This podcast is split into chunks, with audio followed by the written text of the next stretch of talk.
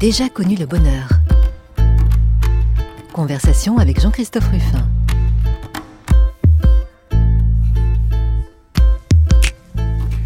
J'ai déjà connu le bonheur, mais ce n'est pas ce qui m'a rendu le plus heureux, disait Jules Renard.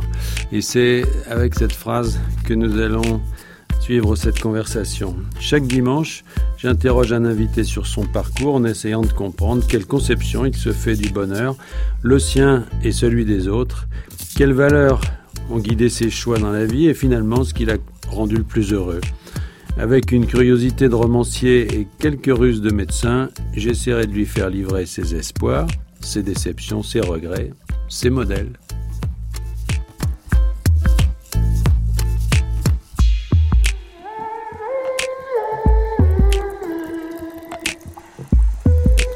J'ai déjà connu le bonheur, je reçois aujourd'hui Philippe Jainada.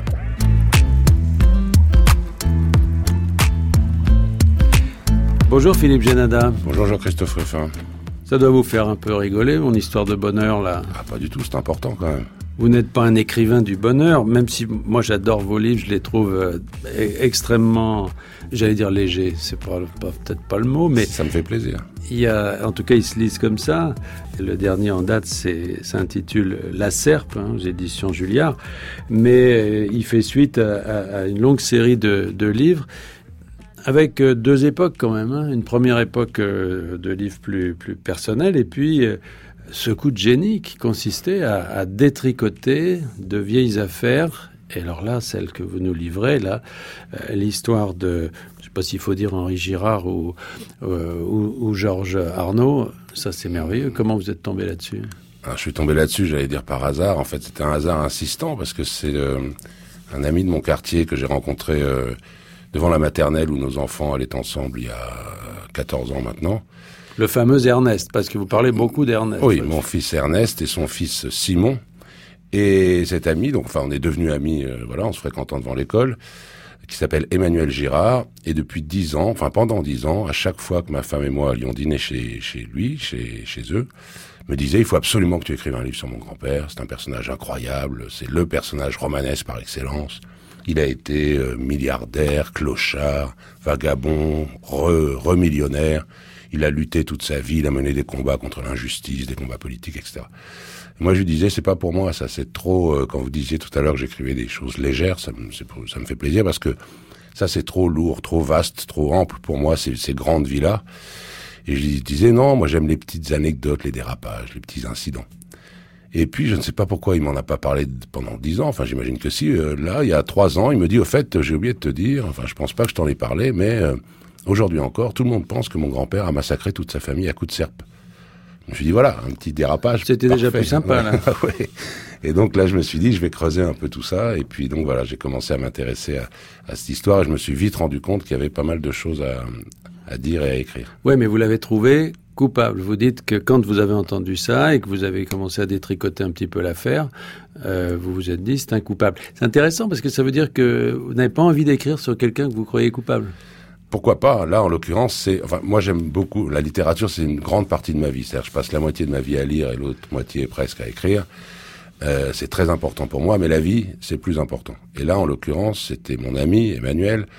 Henri Girard, Georges Arnaud a eu des enfants, quatre, des petits enfants, etc., etc. Et quand, au bout de trois mois de recherche, j'ai été à peu près convaincu qu'il était effectivement coupable, j'ai dit à Emmanuel, je lui ai dit, écoute, je peux pas écrire le livre. Je vais pas écrire un livre pour dire que ton grand-père a massacré toute sa famille et qu'en plus il a été acquitté parce qu'il a été acquitté de manière un peu trouble, mais il a été acquitté. Donc à partir du moment où mes livres empiètent sur la vie, sur les gens, peuvent blesser des gens, etc. Ben, je préfère pas les écrire. Et lui m'a dit, euh, bon, écoute, c'est ton livre. Si tu penses qu'il est coupable, dis-le, mais cherche encore un peu. Et c'est là que je suis parti euh, en voiture à Périgueux pour aller creuser un peu tout ça en me disant si je trouve rien ou en tout cas si je si ce que je trouve euh, correspond à l'idée que j'ai pour l'instant, c'est-à-dire qu'il est coupable, tant pis, j'aurais passé des vacances à Périgueux, ce qui pour moi est quoi la Oui, c'est déjà pas mal, ouais, pour moi. Et puis si je trouve quelque chose dans les archives qui étaient conservées là-bas, on verra. Et puis j'ai trouvé deux trois petits trucs. Oui, alors vous êtes parti avec cette Meriva qui, qui est une marque, euh, enfin je connaissais pas d'ailleurs. Opel Meriva. Ah, une Opel Meriva, voilà. Mais enfin, dans, sous votre plume, l'Opel Meriva devient une espèce de, c'est le bateau de, de, de, de d'Ulysse, enfin, c'est, et d'autant plus qu'il y a un pneu crevé. Enfin, ah, qui menace de crever en tout cas. Alors, Philippe Genada, faut en dire un mot quand même. Euh, cette histoire, bon, il faut la, vous, vous, la, vous, vous la détricotez de façon progressive. C'est-à-dire que vous commencez par raconter la vie de, ce, de, ce, de cet Henri Girard. Une vie bien remplie.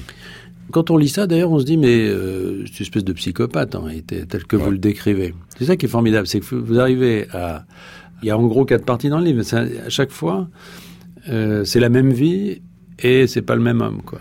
C'était une des grandes difficultés pour écrire le livre, c'était de pas répéter tout en montrant euh, un homme ou euh, une situation sous différents angles sans trop répéter. C'est ça qui m'a parce que le, le sujet c'est un sujet en or, donc ça j'ai j'ai pas de mérite. C'était facile, enfin c'était facile. Je me disais quand je quand je faisais mes recherches, je me disais si j'arrive pas à écrire un bon livre avec ça, euh, je peux me mettre au badminton ou je sais pas quoi, mais j'arrête l'écriture. En revanche, la construction c'était plus difficile. Ouais. Donc j'ai essayé de montrer, mais moi c'est ce qui m'intéresse dans bah, dans tous mes livres hein, de toute façon, c'est le c'est pas une grande invention, hein, c'est un cliché, mais c'est le les apparences et ce qu'il y a derrière. C'est le, les apparences dont on est, j'allais dire, victime, pas forcément victime, mais qui est ce avec quoi on est en contact euh, tous les jours. Et on n'a évidemment pas le temps de creuser pour chaque personne qu'on rencontre ou chaque euh, fait divers qu'on lit dans le journal, etc., etc. Mais euh, quand on a le temps, c'est un peu un, un, privilège. Quand on écrit des livres, on a pas mal de temps aller voir derrière et souvent on se rend compte que, enfin là en l'occurrence et pour mon livre d'avant aussi, le l'apparence est l'inverse de ce qu'il y a en, dessous ou au-delà. Donc c'est ce qui m'intéressait. Il y a ce, ce, mot de Graham Greene qui disait euh, le roman c'est euh, d'une certaine manière rendre la plus haute justice possible. On a l'impression en vous lisant que c'est ça que vous cherchez un peu. Oui, j'essaye. Alors modestement, humblement, hein, mais euh, oui, je me dis, euh, sans me prendre pour un justicier ou un redresseur de tort, mais je me dis, il est mort en 1987, euh, Georges Arnaud. Et euh, jusqu'en 1987, et d'ailleurs même après sa mort, tout le monde a toujours pensé que non seulement donc il avait tué euh, son père, sa tante et la domestique du château en question, mais aussi que c'était un sale type, quoi. C'est-à-dire que toute sa vie, il a été, même s'il a, il a lutté pour des bonnes causes, mais toute sa vie, il a été très provocateur, cynique, il faisait peur à beaucoup de monde, ou il était imprévisible. Il a abandonné enfin, ses bon, enfants. Il a abandonné ses enfants à six mois et un an, ou un an et demi plutôt. Euh, enfin, vraiment, il a été considéré par les gens qu'il connaissait de loin, ou de pas suffisamment près en tout cas, comme vraiment un sale bonhomme, quoi, qui, qui râlait tout le temps, qui... Euh, euh, il fallait faire attention à tout ce qu'on disait, il pouvait, il pouvait s'emporter d'un moment à l'autre. Il y a que les gens qui l'ont vraiment connu de près qui savaient que non, qu'en fait, au fond, il n'était pas comme ça. Alors il faut quand même dire qui c'était, c'est-à-dire que c'était ce, ce, Henri Girard qui a quand même à un moment donné, quand il a pris ce nom de plume de, de, de Georges Arnaud, qui était à la fois le prénom de son père et le, et le nom de jeune fille de sa mère, a été un grand écrivain. Oui, oui, c'est-à-dire qu'il est le, le crime, c'est 1943. Euh, il a été acquitté, 41, je veux dire, il a été acquitté en 43. Il est devenu très riche, il a dilapidé toute sa fortune et il est parti en Amérique du Sud pendant deux ans chercher des émeraudes. On lui avait dit qu'il y avait des émeraudes par terre, vraiment. Il est revenu euh, sans chaussures, sans dents, sans chemise, enfin avec une chemise déchirée, mais avec quelque chose en tête sur des morceaux de papier qu'il trouvait ici et là. Il a écrit, il a, il a imaginé un roman à partir de ses aventures en Amérique du Sud. Et ça a été le salaire de la peur. Le salaire de la peur, ouais, qui, est, qui, est, personnellement moi un roman que je trouve un magnifique roman noir, mais vraiment un roman noir comme euh, les Français ne savent pas trop en écrire, les Américains oui, mais euh, qui est un roman noir vraiment sombre, le, lourd, pesant. C'est un roman très court, hein, mais qui est vraiment, enfin pour moi, c'est vraiment un très très beau roman. Vous êtes sévère avec le film, par oui, contre, un peu Philippe Janada. Le, le, film de, de Clouseau, il vous a énervé. Oui, en fait, euh, moi j'en gardais un souvenir euh, d'un film magnifique. J'avais, je gardais des, je l'ai vu il y a, je sais pas, 25, 30 ans, j'en sais rien j'avais des images euh, fortes en tête, certaines scènes euh, fortes qui sont des, des très belles scènes, hein, réalisées avec une grande maestria, je trouve. Mais donc je lis le roman. Moi, je pensais, comme mon ami m'a dit, euh, mon grand-père, c'est celui qui a écrit Le Cerf de la peur. Il avait l'air fier. Je me suis dit bon, ça doit être un petit roman de gare. Donc Clouseau a fait un chef-d'œuvre. Je l'ai Surtout lu. Clouseau disait ça en plus. Oui, Clouseau. Alors Clouseau n'a jamais cité le nom de Georges Arnaud. C'est-à-dire qu'il disait mon histoire, mon histoire. Il a dit une fois, oui, c'est un livre, mais bon, j'ai beaucoup modifié le, le, le sujet. Et moi, je pensais que c'était un petit roman de gare, et je lis ça, et j'ai été vraiment frappé. C'est-à-dire, j'ai pris comme une sorte de, de boule noire en pleine, euh, en, en plein dans l'estomac, quoi. Et juste après, j'ai voulu revoir le film, vraiment le soir même, le soir le jour où j'ai lu ce, ça de la peur. Et tout d'un coup, par opposition, le film m'a paru, j'avais l'impression de voir une opérette, quoi. C'est-à-dire, euh, j'ai trouvé mon temps et Vanel pour pourtant j'avais un souvenir très fort, hein, presque ridicule. Et euh, il est assez mal construit le film en plus. Il y a toute une première partie qui est très longue. Oui, oui, c'est très long et puis c'est pas s'il l'a rajouté, Clouseau.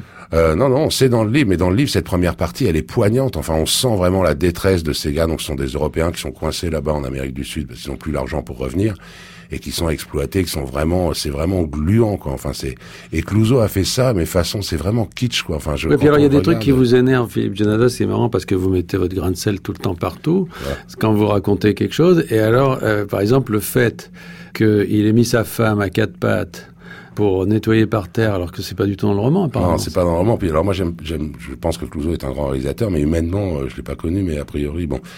Dans le livre, les femmes, donc c'est dans une sorte de petit village, Las Piedras, avec ces, ces gars paumés, et il y a quelques prostituées. Georges Arnaud, contrairement à ce qu'on a dit, Georges Arnaud était quelqu'un qui vraiment avait beaucoup de, enfin, qui, qui, aimait les femmes et qui défendait les femmes. Les prostituées dans le livre de Georges Arnaud, c'est des femmes fortes, qui sont prostituées en l'occurrence, mais c'est vraiment des femmes fortes et qui se laissent pas faire et qui peuvent euh, gifler celui qui leur manque de respect, etc. Dans le film, ce sont des traînées, mais vraiment euh, au sens, elles se traînent par terre, les hommes leur caressent la tête. Et j'ai trouvé que Clouseau, qui a fait jouer à sa femme Vera le rôle de la principale prostituée, elle est à quatre pattes. Il y a Montant qui la siffle comme on siffle un chien. Elle arrive à quatre pattes parce qu'elle passe la serpillière. Il lui caresse la tête. Enfin, vraiment. Et ça, ce n'est pas du tout dans le livre. Dans le mm. livre, les, hommes sont plutôt euh, impressionnés par ces femmes qui pourtant sont, dit-on, le, la lie de la société, mais elles sont fortes, elles sont. Et dans le film, le, euh, Clouseau enlève tout ça pour faire, voilà, l'image qu'on a euh, mm. de la prostituée qui est une espèce d'animal docile dont l'homme peut se servir.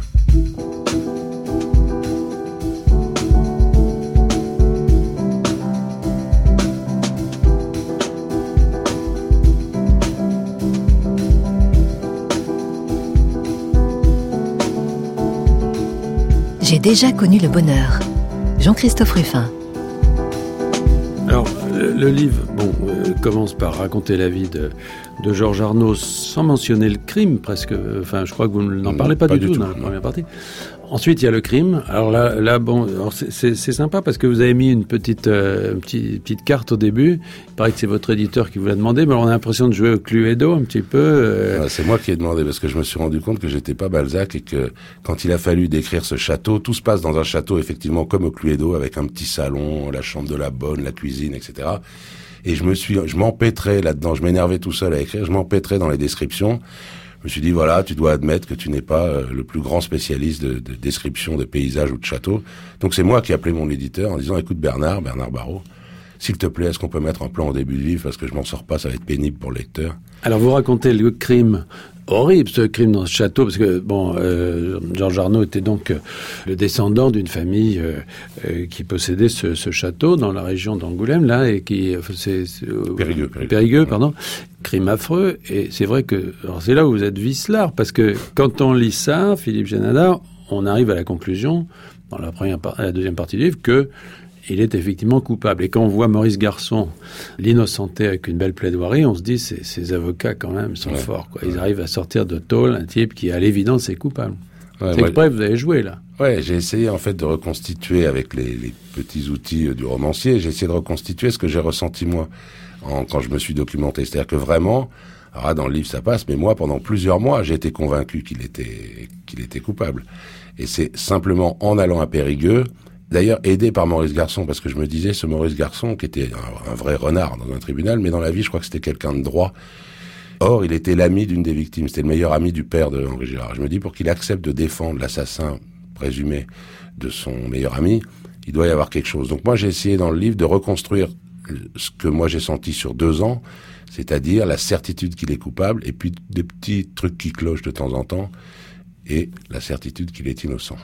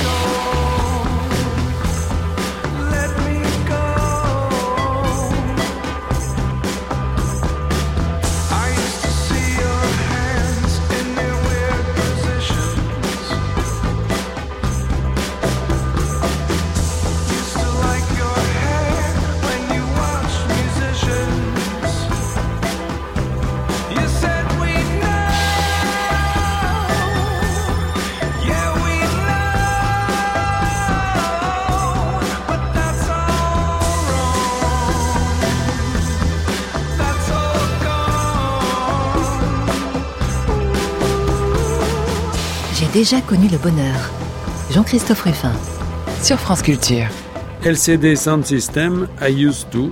Philippe Janada, bon, on va pas raconter tout le livre et puis euh, voilà, tout ce qu'on peut recommander, c'est effectivement c'est de le lire. Et, effectivement, il fait 700 pages, mais euh, ce qui est formidable, c'est que vous avez trouvé quelque chose, c'est-à-dire vous avez trouvé un style bien à vous, c'est-à-dire vous mélangez. C'est pour ça que je disais au début que bon, le bonheur, voilà, c'est, c'est, il y a, y a, une légèreté dans, dans, pourtant un sujet terrible quand même, mais il y a une espèce de légèreté parce que, d'abord, on sent que vous prenez plaisir à faire ça. Oui.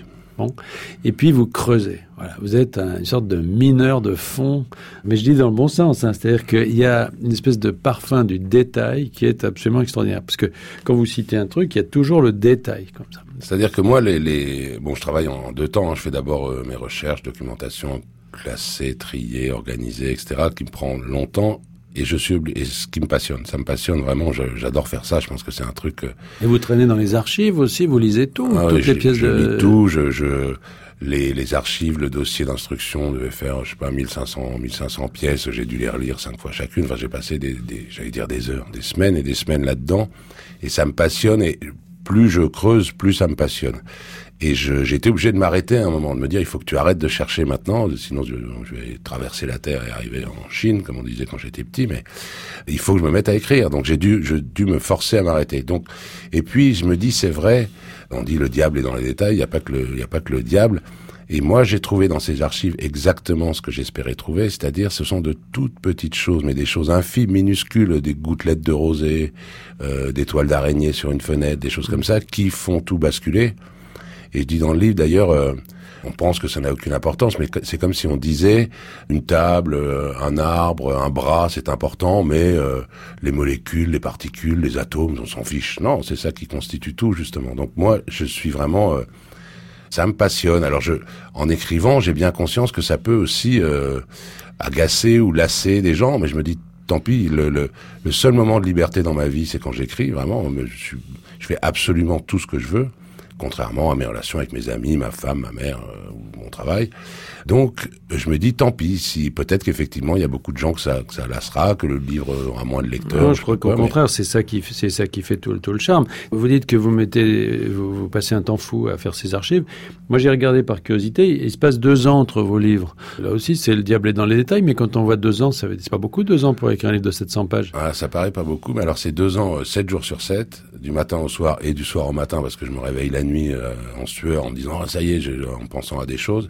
Et c'est vraiment deux ans sans, sans vacances, samedi et dimanche compris. Donc ça fait quand même un, paquet d'heures. Et puis, euh, et, mais ça me plaît. Hein, j'ai vraiment l'impression de plonger dans quelque chose, euh, dans une époque, dans la dans la vie de quelqu'un, même si c'est illusoire, parce que je suis pas dans la tête de Georges Arnaud. Voilà, mais alors vous êtes un récidiviste, hein, Philippe Genada, puisque vous aviez euh, auparavant écrit euh, un autre livre de la même taille et sur le même principe, qui s'appelle La Petite Femelle et qui est l'histoire de Pauline Dubuisson, histoire qui se passe aussi dans ces années 40. Euh, il y, a, y, a, quelque chose là qui vous aimez cette, cette, période? Alors j'aimerais vous dire oui parce que ça ferait plus sérieux, mais en fait non, c'est tout simplement, c'est-à-dire que pour un, vous en savez quelque chose, hein, pour un, un, un romancier, un écrivain, le la matière première est évidemment importante et dans, je suis pas non plus fasciné par les crimes, mais dans une affaire judiciaire, l'avantage c'est que des tas de types, des gendarmes, des policiers, ont fait tout le boulot avant, ont interrogé des centaines de personnes qui ont connu euh, l'accusé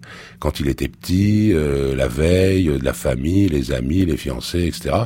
Et on dispose d'un matériau sur une personne, en l'occurrence Pauline Dubuisson ou euh, Georges Arnaud, dont on ne dispose sur personne d'autre. C'est-à-dire que j'en sais plus sur Pauline Dubuisson que sur ma mère. Or, il se trouve que ces dossiers d'instruction ne sont communicables qu'au bout d'un certain délai, qui est en l'occurrence de 75 ans après les faits ou je crois de 25 ans après la mort du l'accusé. Et ce qui fait que 65, 75 ans avant maintenant, c'est euh, l'occupation. Si je pouvais faire la même chose sur des histoires des années 90, je le ferais, sauf que je peux pas consulter les dossiers.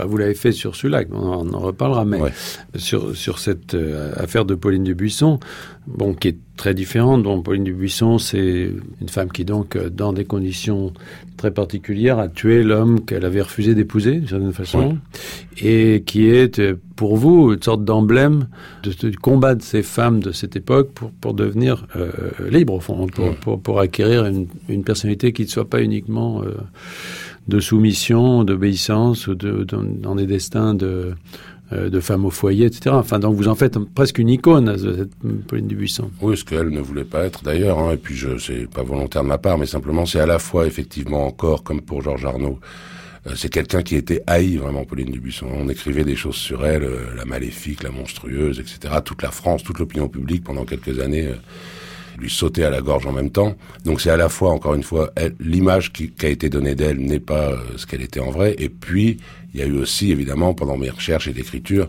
cette histoire de, oui, effectivement, c'est une des, en tout cas, c'est un des premiers procès, euh, c'est au tout début des années 50, sur une femme qui ne revendiquait rien, qui n'était pas une, espèce de passionnariat, qui disait simplement, je préfère être médecin que femme de médecin, donc elle voulait continuer ses études, et c'est-à-dire ne pas se marier, parce qu'elle savait, elle était en, en fac de médecine, si elle se mariait, elle pouvait tout de suite rendre son, sa blouse et prendre un tablier de cuisine. Euh, je, veux, avoir les amants que, que j'ai envie d'avoir, ce qui, on a dit que, que c'est une collectionneuse, elle a dû avoir cinq ou six amants dans sa vie, bon, c'est pas. Et euh, je veux choisir mon mari, voilà, c'est tout, c'est tout ce qu'elle disait. Je veux choisir mon travail, je veux choisir mon mari, et on a considéré que c'était un sacré culot. Quoi. Oui, mais alors puisqu'on parle un, un, peu du bonheur quand même, mais le vôtre, mais celui des autres, et vous le décrivez assez bien, c'est une femme dont vous montrez que finalement elle obéit à son plaisir. Elle, elle, cherche à être heureuse finalement, tout simplement. Mais ce qui, dans, un, dans des circonstances, euh, les circonstances dans lesquelles elle a vécu, à Dunkerque pendant la guerre, évidemment, ça veut dire coucher avec les hommes qui lui plaisent.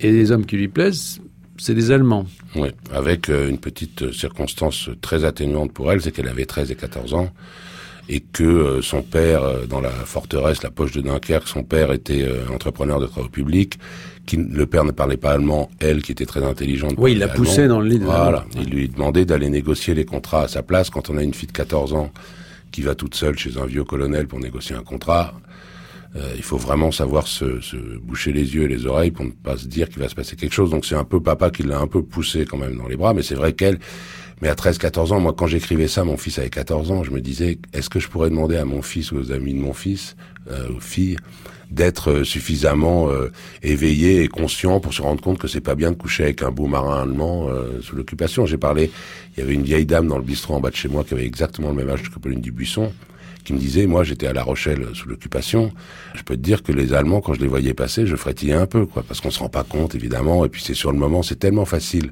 après, tous les vieux messieurs qui ont jugé Pauline Dubuisson, c'était tellement facile de dire qu'elle a déshonoré la France, etc. Donc voilà, on lui est tombé dessus aussi pour ça. Elle a été double bouc émissaire, en fait, Pauline Dubuisson. Elle a représenté à la fois la honte de la défaite française, de la collaboration, etc., à elle toute seule, alors que c'était une petite adolescente. Et puis, euh, elle, elle, représentait aussi le danger de la femme qui se met à vouloir être médecin au lieu de d'épouser être heureuse, tout simplement. Ouais. Voilà, être heureuse, oui. Elle, elle demandait vraiment rien de plus. Hein. Et dans le film de Clouseau, parce que là, il y a encore Clouseau qui revient là-dessus, puisque c'est Clouseau qui a fait La Vérité, qui est le film sur la, mmh. la vie de Pauline Dubuisson. Il a, il a tout modifié encore. C'est-à-dire, c'est Brigitte Bardot qui d'ailleurs euh, tient un beau rôle.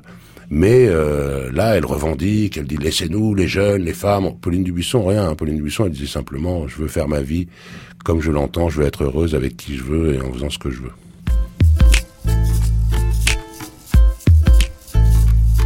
J'ai déjà connu le bonheur. Jean-Christophe Ruffin. Sur France Culture. Alors on sent que vous vous amusez bien, Philippe Genada, parce que, bon, d'abord vous identifiez à vos personnages. Par exemple, euh, quand Pauline Dubuisson, euh, quand on lui présente euh, quelqu'un dans son enfance qu'elle doit admirer, etc., vous dites, ben moi c'est Claude François, par exemple. Oui, malheureusement, on choisit pas ses idoles de jeunesse. Oui, alors il paraît que ça reste, c'est-à-dire que quand vous entendez oui. Alexandra Alexandrie, vous êtes ah bah, je, bouleversé. Je, ah oui, je, je, je, vacille, je vacille. Bon. Et puis alors, vous avez un sens du détail extraordinaire. Vous êtes prêt à aller faire une enquête auprès de plusieurs femmes pour savoir si elles dorment avec leur soutien-gorge, par exemple. Ah oui, parce que ça c'est important. C'est-à-dire que dans, le, dans la serpe, le, la, la, tante qui a été retrouvée donc morte le matin et qui était censée s'être couchée le soir, donc s'être préparée pour se coucher, a été retrouvée avec son soutien-gorge. Donc je me suis dit, moi j'ai jamais dormi avec une femme avec son soutien-gorge. Euh, je me suis dit, est-ce que les filles, il y a quelques filles qui dorment? Donc j'ai demandé autour de moi, on m'a regardé, mais comme si j'étais le dernier des bonnets, comme si j'avais jamais couché avec une fille de ma vie. On me dit, mais ça, ça va pas ou quoi? Mais en creusant, en creusant, en insistant, Marilyn Monroe, par exemple, j'ai découvert dormait avec son soutien-gorge pour préserver sa sublime poitrine, apparemment. Oui, d'ailleurs, vous, vous, avez des formules qui, qui, montrent que voilà, vous, vous, mettez en avant votre expérience. Hein, euh, qu'on ne se méprenne pas, j'ai eu ma part de bonheur. Je ne suis pas plus maladroit qu'un autre quand il s'agit de ramener l'éternel féminin à la maison.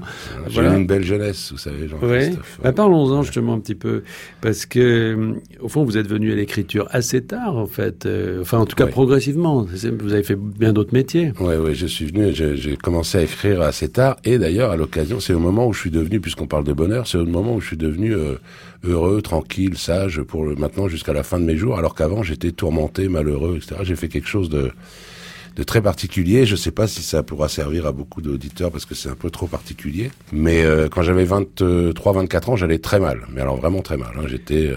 Vous avez raconté dans, dans, un de vos livres comment en 1989 vous avez vécu coupé de tout. Ouais complètement isolé. Qu'est-ce qui s'est passé ouais, Il s'est passé, donc voilà, j'allais vraiment mal, mais je j'avais l'impression de perdre la tête. Hein. Je, je, commençais à faire des trucs d'automutilation, je me brûlais tous les doigts, des trucs de privation de nourriture. Enfin, bah, je sentais que je partais complètement de travers. Vous aviez quel âge?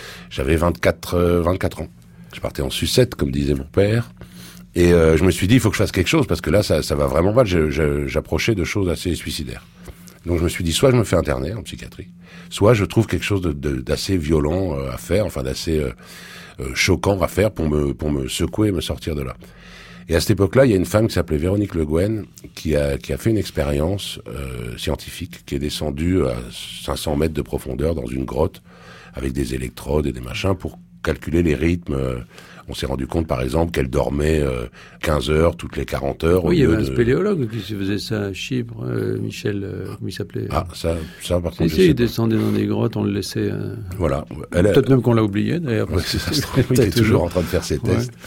Elle, elle a fait ça en 88 et je vois ça à la télé, j'entends parler de ça, je dis voilà une bonne idée, je vais m'enfermer dans une grotte n'ayant pas de grotte à ma disposition, je me dis je vais m'enfermer chez moi. Mais tout seul ou sous contrôle ah, médical ah, ah, non, non, absolument seul. Mais bon, pas avec des électrodes, mais voilà, j'ai fait en version euh, urbaine, on n'a qu'à dire. J'ai fait un an parce que chez soi c'est plus facile. Donc du 1er janvier au 31 décembre 89, je me suis débarrassé de ma télé, de mon téléphone, de ma radio, de ma chaîne IFI, de tout ah, ce c'est ça que vous avez mentionné dans ouais. le livre. Et j'ai fermé mes volets et je me suis enfermé tout seul avec une contrainte, c'était de pas parler. Euh, J'étais obligé de sortir cinq minutes par jour pour acheter des cigarettes et des spaghettis, mais j'avais prévenu les commerçants que je leur dirais ni bonjour ni au revoir. Voilà, je sortais cinq minutes. Et donc je suis resté un an enfermé, en fait plus d'un an parce que j'arrivais plus à sortir à la fin. Enfermé chez moi, sans rien faire, sans aucune distraction. Je lisais pas à l'époque, j'ai lu très tard. Euh, C'est-à-dire je me levais, je m'asseyais sur mon fauteuil, je regardais le mur en face et j'attendais que la nuit tombe. Au début, c'était marrant. Je me disais, je suis en train de réaliser une sorte d'exploit. C'était marrant. J'avais décidé un an. J'ai commencé le 1er janvier. Le 31 décembre, j'ai fait un peu la fête avec mes copains. Et le 1er janvier, je me suis enfermé chez moi et je devais aller jusqu'au 31 décembre. À partir de mai, mai, juin, je commençais vraiment à devenir cinglé. C'est-à-dire que l'ennui le, me, me, montait au cerveau, et je, mais je voulais pas abandonner. J'avais prévenu tout le monde, évidemment, ma famille, mes amis. Je leur avais dit, ne vous inquiétez pas, je vais faire une expérience un peu bizarre, voilà. Et puis vers, euh, je sais pas, peut-être juillet, août, ça devenait tellement insupportable, à la fois l'ennui et puis surtout la privation de d'expression. C'est-à-dire que même pour des choses toutes bêtes, hein, si je je glissais dans ma baignoire et je me faisais mal, euh, je, je, retombais sur mon genou, je pouvais le dire à personne. Ou si euh, j'avais une idée marrante, je pouvais en parler à personne. J'avais jamais pensé à écrire de ma vie, mais je pense que si j'avais eu de la peinture et si j'avais été un peu doué, j'aurais peint. Là, j'avais des feuilles, un stylo, donc je me suis mis à écrire des sortes de nouvelles, juste pour passer le temps et pour que quelque chose sorte de moi. Enfin, c'est bah, c'est presque médical pour le coup, mais vraiment, j'avais l'impression que j'allais imploser tellement euh, le, le, le, la communication me manquait. Donc c'était de la fausse communication puisque personne ne lisait ce que j'écrivais, mais j'avais l'impression. Et puis voilà. Et là-dedans, dans l'écriture, vous avez trouvé un bonheur particulier? Il y a eu, ça, ça, a fait revenir quelque chose, une émotion, un sentiment? Oui, très honnêtement, au début, c'était juste pour m'occuper, hein, comme si j'avais fait des puzzles, quoi, vraiment. Mais qu'est-ce que vous faisiez avant, avant, avant cette expérience? Je faisais rien. J'ai fait, j'ai fait des. Je suis assez euh, attardé, c'est-à-dire que là, quand j'y pense, je me dis en fait, à 24 ans, c'est comme si j'avais 17, 18 ans. Avant, alors que j'ai fait des vous études. Êtes, vous, vous, avez été élevé euh, dans la région parisienne? Oui, oui, en banlieue, en banlieue sud, à Sainte-Geneviève. Famille euh... équilibrée, parfaite. Aimante. Euh, très enfance aimante, heureuse. Enfance heureuse, enfin enfance, disons, neutre, assez bizarrement, ça me, ça me donne un peu le cafard de penser à mon enfance, alors que, maman, si tu m'écoutes, euh, j'ai eu une enfance parfaitement heureuse.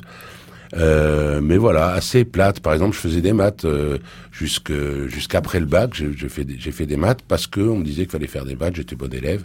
Je faisais des maths, mais sans sans plaisir, sans passion, sans envie. Et puis tout d'un coup, à 20, 20, 21 ans, je me suis rendu compte que voilà, ça m'intéressait pas. Je me suis comme réveillé un peu tard. Et donc je me suis mis à faire des trucs idiots. Hein. Je vendais des des, des toiles. Euh, faites en Chine, en porte-à-porte, en disant que j'étais artiste peintre, enfin des trucs dans ce genre-là, quoi. Vraiment tous les petits métiers. J'étais animatrice de Minitel. Euh, je m'appelais Sophie ou Claire et j'étais, je suis la première animatrice au monde de Minitel. heureusement, il n'y avait pas la voix. Parce que ah oui, non, oui, oui. Et j'ai dû d'ailleurs me rendre compte du pouvoir incroyable de l'écriture parce que j'écrivais euh, Attends, je sors de ma douche, j'enfile ma culotte et je reviens. Et les types devenaient fous de l'autre côté du Minitel. Quoi. Donc je me suis dit, mais... Euh, c'est une bonne formation pour un écrivain. Et donc voilà, et donc en 1989, non, j'avais jamais pensé à écrire ni à lire. Hein. Je me suis mis à lire après. Et, voilà. Et puis surtout, je suis ressorti de cette année, moi qui étais complètement tourmenté, suicidaire, tout ce qu'on veut, je suis ressorti Bouddha. C'est-à-dire que depuis, c'était maintenant il y a 30 euh, ans ou quelque chose comme ça. Hein, Depuis, j'ai l'impression que rien de mauvais, de, mauvais ne peut m'atteindre. Je croise les doigts en disant ça parce qu'on sait jamais. Et que je suis stable, euh, voilà. Et si on parle de bonheur, je sais pas ce que c'est le bonheur, mais en tout cas, disons. Justement, c'est quoi l'idée que vous en faites vous Un mystère. Moi, je me dis, pour moi, le bonheur, c'est euh, c'est l'équilibre et le et le calme. C'est un bonheur pépère, hein, mais mais pour moi, ça me va. Et je sais que j'ai acquis ça. L'amour aussi. L'amour, bien sûr, oui. Alors, Parce que vous parlez beaucoup de votre femme. Alors, ah bah vous, vous, la mettez euh, comme ça, vous saupoudrez les livres. Euh, obligé. De, de, référence à Anne-Catherine alsacienne qu'on vous avez conseillé de pas épouser d'ailleurs. Oh là là, oui, elle est complètement dingue. Alors euh, évidemment, tous mes amis euh, m'ont conseillé de surtout fuir au plus vite. J'ai dit attendez les gars, je vais quand même voir parce que c'était une jolie fille, euh, passer des nuits agréables. J'ai dit oui, je vais fuir, je vais fuir, mais pas tout de suite. Ça fait 19 ans. Donc vous êtes un explorateur dans vos livres de l'extraordinaire quand même, parce que ces, ces vies que vous avez que vous avez scrutées, c'est toutes des vies euh, qui ont à un moment donné connu une sorte d'explosion. Hein. Alors que la vôtre est complètement fixe. Cela dit, euh, il y a eu, moi, ce qui me passionne dans le fait divers, c'est ce petit truc au milieu d'une vie qui change tout complètement fixe ma vie, mais avec un an quand même, euh, un an assez spécial, euh, immobile et muet, hein, quand même au milieu de ma vie. C'est ça qui a changé moi pour tout. Mais c'est vrai que maintenant, et c'est d'ailleurs pour ça moi que j'apparais un peu dans mes livres comme ça, comme dans la Serpe, c'est pour donner le point de vue du plouc, quoi, le point de vue du, du pantouflard, du, du parisien. Euh, du parisien pantouflard qui essaye de s'aventurer jusqu'à Périgueux, alors que je parle de gens, Henri Girard en l'occurrence, ont eu des vies, mais qui a passé deux ans sans, sans domicile presque en Amérique du Sud, qui est, parti en Algérie euh, en 62, enfin bon, qui a vraiment une vie très mouvementée, le contraire de la mienne. Fulgurante carrière pour ce fils d'émigrés yougoslaves, déserteur de la Légion étrangère, reconverti dans le hold-up avec classe. Bruno Sulac établit un joli palmarès. Joaillerie et bijouterie, Van Gold, Van Cleef Arpels, Cartier, à Paris et à Cannes un butin estimé à 100 millions de francs sans jamais recourir à la violence. Sulac ne dérogera d'ailleurs que rarement à ce principe. Pendant ses évasions, comme celle où il effectue un saut de 12 mètres, il ne tire aucun coup de feu. Le 18 mars dernier, avec la complicité de deux membres du personnel pénitentiaire, il tente la belle à Fleury-Mérogis. Surpris au deuxième étage par des gardiens, il n'hésite pas, saute par la fenêtre et s'écrase au sol, 7 mètres plus bas. Transporté à la pitié salpêtrière, il ne reprendra jamais connaissance. Sa famille a toujours contesté la version de la chute mortelle. Elle a porté plainte pour obtenir l'ouverture d'une information pour coups et blessures involontaires. Si celui-là est mort, la polémique, elle, se poursuit.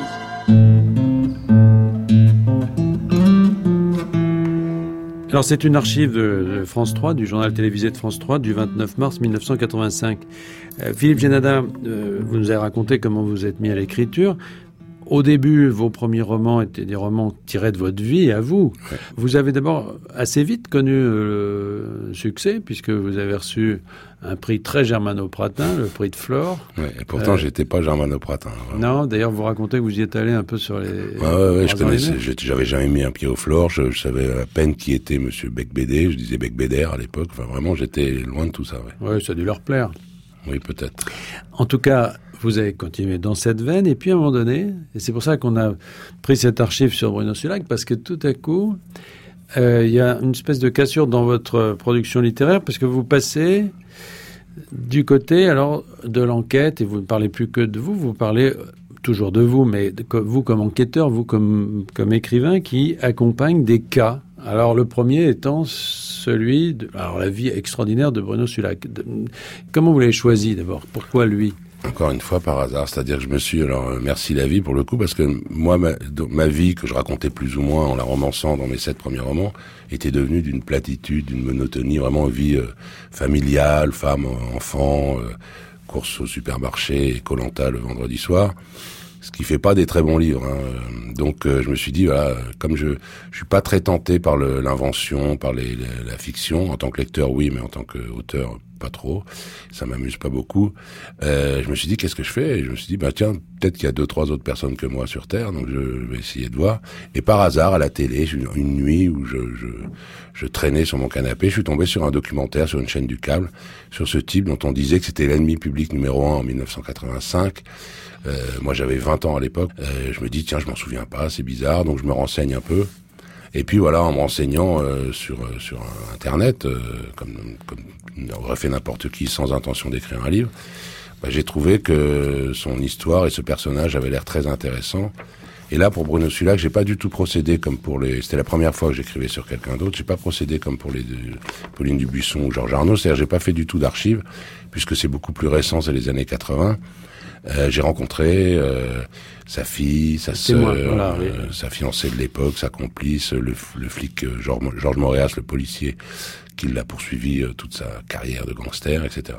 Et c'était quoi l'idée, Philippe Janada C'était de faire du Truman Capote? C'était quoi le modèle? C'était de sang-froid?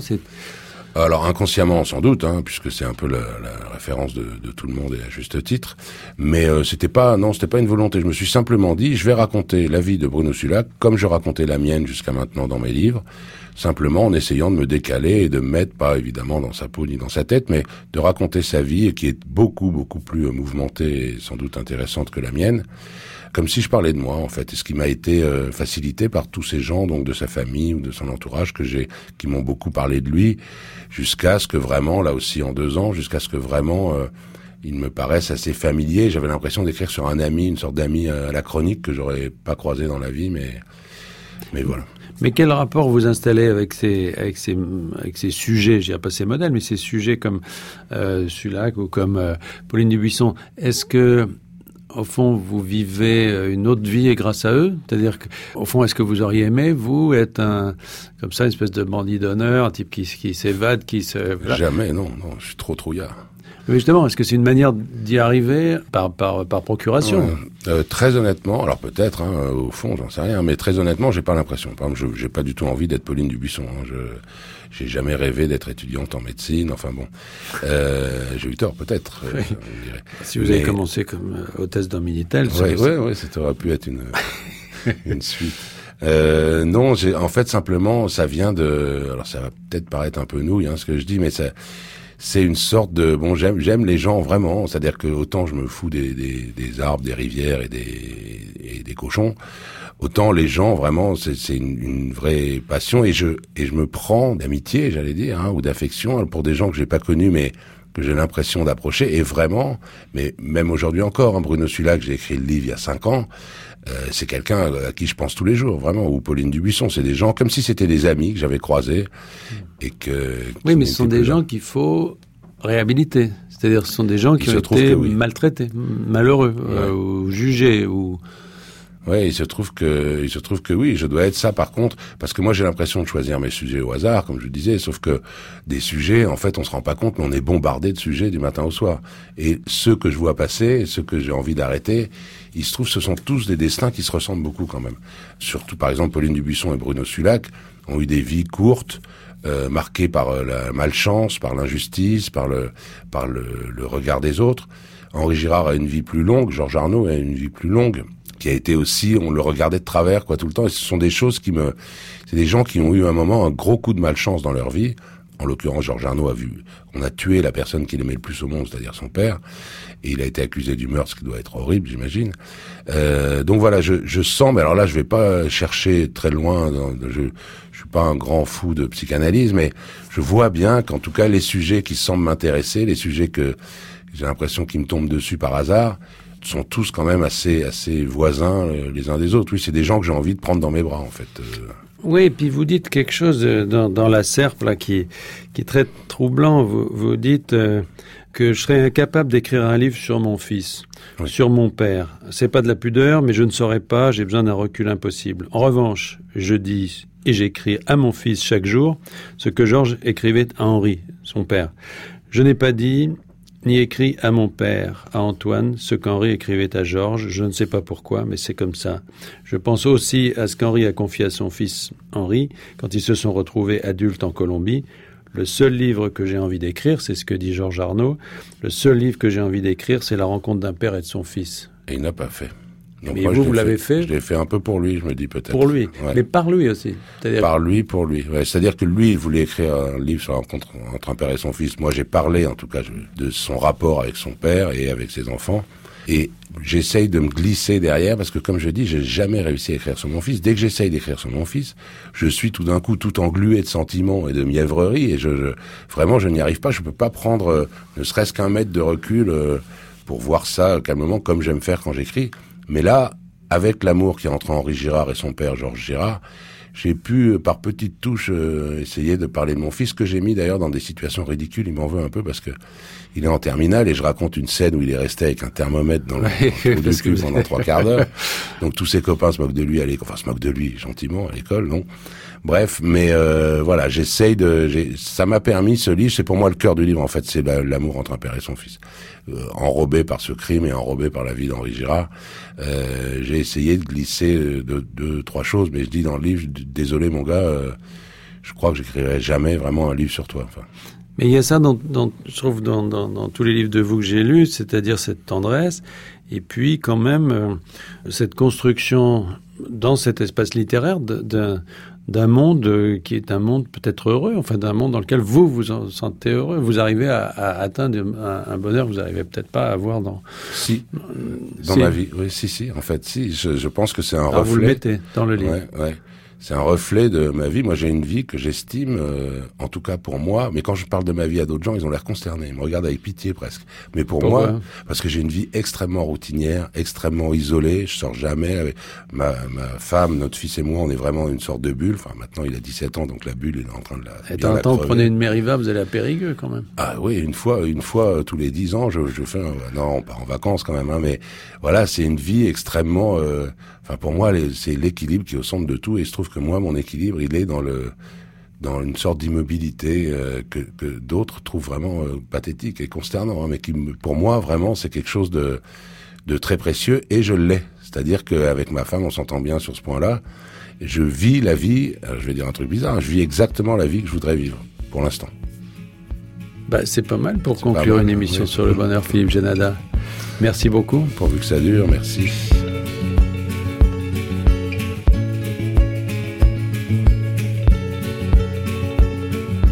Merci, j'ai déjà connu le bonheur. On se retrouve la semaine prochaine pour une nouvelle émission. À la technique aujourd'hui, Jean-Louis Deloncle.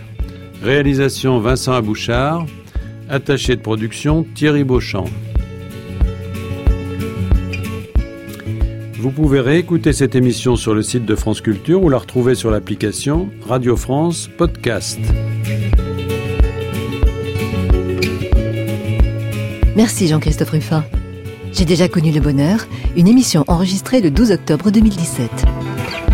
Dans quelques instants sur France Culture, vous retrouvez une histoire particulière.